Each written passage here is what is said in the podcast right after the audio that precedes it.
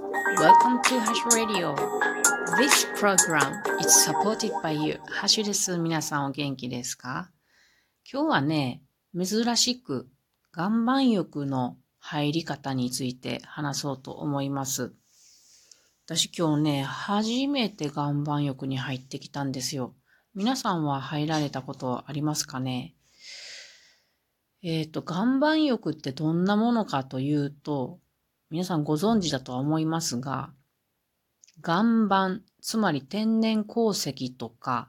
岩盤プレートの上にですね、寝っ転がるんですけども、この岩盤が温められて、なので床からこう遠赤外線を浴びる。で、その上に寝転ぶので、体を温める温浴方法ということなんですね。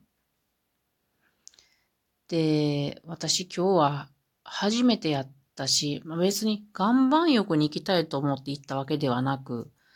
私は昨日イベントをしてめちゃくちゃ疲れてて、で、今日もその疲れが引きずってて、まあ疲れと寒さもありますね。で、夫も、出出張とかで、あの、疲れてて、なので、温泉に行こうと思ってたんですね。で、調べていったところが、岩盤浴もついてたんですよね。それは、あの、温泉と岩盤浴合わせての料金やったので、それでもね、850円やったから、それにしては安いのかなとは思いましたが、なので、今まで興味のなかった岩盤浴を体験することになりました。なので、やり方とか全然作法とか知らな、知らずに行って、まあちょっとね、あちゃーってなったので、この岩盤浴の入り方について話します。調べたんですよ。えー、そもそも岩盤浴はサウナよりも少し温度が低いんですね。40から60度ぐらい。で、体をじんわりと温めるのが特徴なんですね。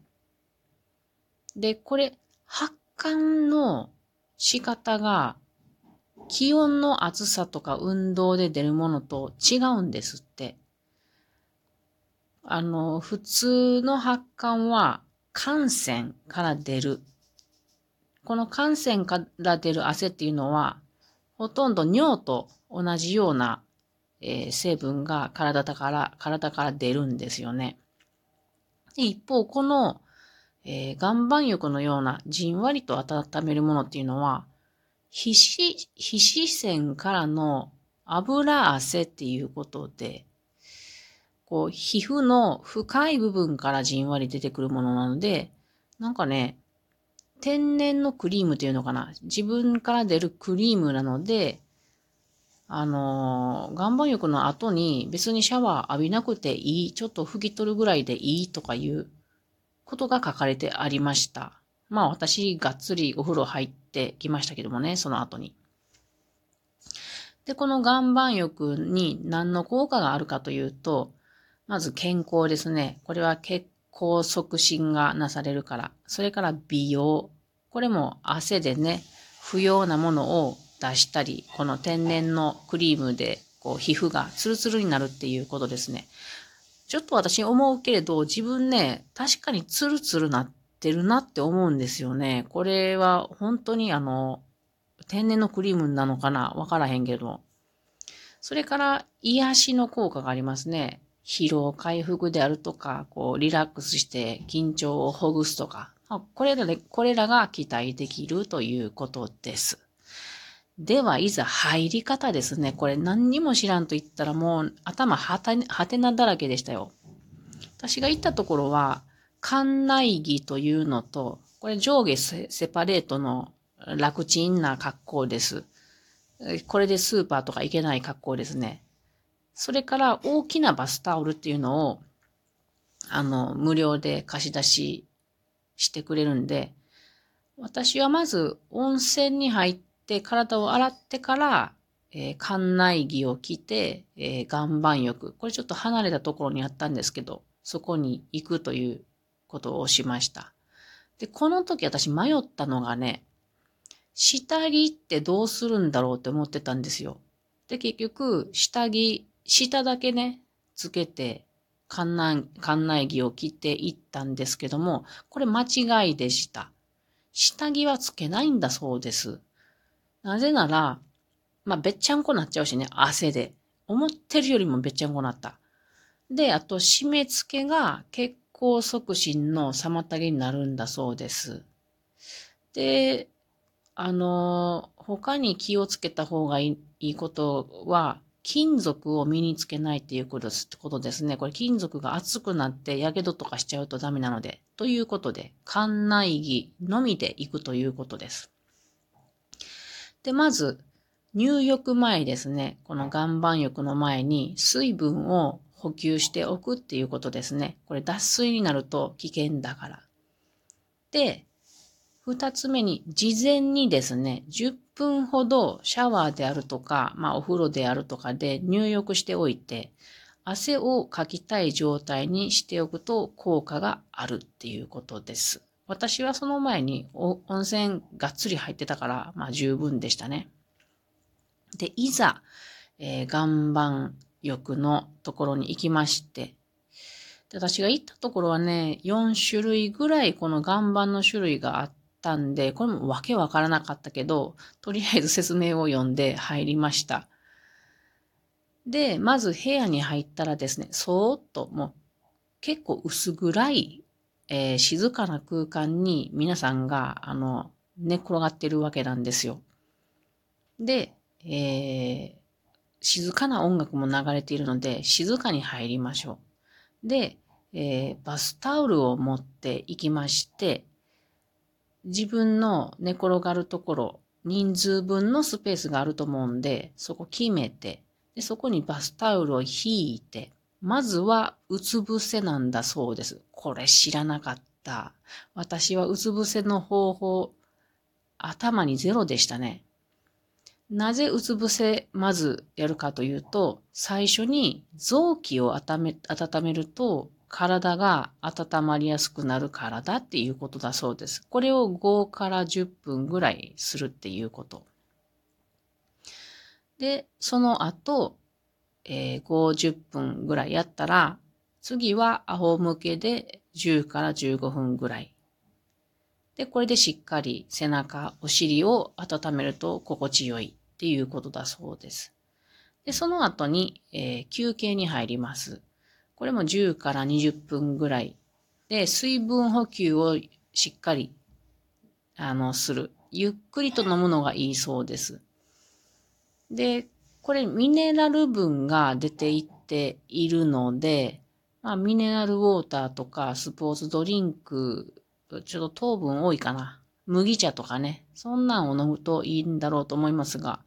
私ね、何にも飲み物持ってかなかったんですよね。しかもお金も持ってなかったんで、あの、危険な 危険な、悪い、悪いことしてましたね。脱水になっちゃうんじゃないかな、みたいな感じでしたが、まあ、大丈夫でした。なんとか。で、私が行ったところは、外にね、あの、森林浴っていうところがあって、そこに、えー、椅子とかテーブルがあったので、そこで夜の、えー、森林眺めながら、えー、クールダウンしておって、これは最高でしたね。で、その後は、これを2回、3回ぐらい繰り返すっていうことです。で、なんせ無理は禁物なので、えー、自分の気持ちいいなぐらいで止めるのが効果的っていうことですね。思っているよりも体に負荷負荷がかかっているんだそうです。繰り返し入ると汗でビタミンとかミネラルも出ていってしまってるのでね。まあ、無理はダメっていうことですね。で、また最後にはですね、あの、最初に話しましたけど、別にあの、タオルで拭き取ればいいっていうことであるけれども、私はもう一回温泉に入って、え軽く顔も石鹸で洗って、えー、汗を流して出てまいりました。以上、えー、これが岩盤浴の入り方だそうです。で、えっと、その岩盤の種類も7種類ぐらいあるみたいなんですけれども、今日私が入ったのは、黄色い土の石と書いて、黄土石っていうのかな？これとマイナスイオン石っていうのに寝転がって2回入りました。黄土石の特徴は、ミネラル分が豊富なんだそうです。で、あと、デトックス作用があるので、ダイエットによしっていうことでね。私なんかね、昨日どんぐりコーヒー結構飲んだので、タンニンがなんかこう体に溜まってるような気がしてね。なのでデトックス、デトックス効果の高いものを選びました。それからもう一つは、マイナスイオン石ですね。これは赤、あ、遠赤外線放射率が非常に高いらしくって。さらにヒーリング効果に優れ、マイナスイオンを発生させて、自然治癒力を高めるという効果があるそうです。まあ私あんまりこの石の力っていうのはよく知らないので、まああの、眉つばものやなって 思いながら入ってましたが、確かに気持ちが良かって、今入ってからどうかな、3時間ぐらいは経ってると思うんですけど、まだ足先はちょっと冷たいけれども、ほかほかとしております。というわけで、えー、でもこれね、週に2、3回ぐらい行くと効果があるっていうことやけど、そんなに行けへんなとは思いますが、あんまり寒い日とかはね、こう疲れた日とかは、時々行くのはいいなと思いました。そして私は、えー、お風呂上がりに、ちょっと冷たいね、あの、瓶のね、コーヒー牛乳をいただいて、うまいって染み入りましたね。今日は岩盤浴について話しました。それではまたね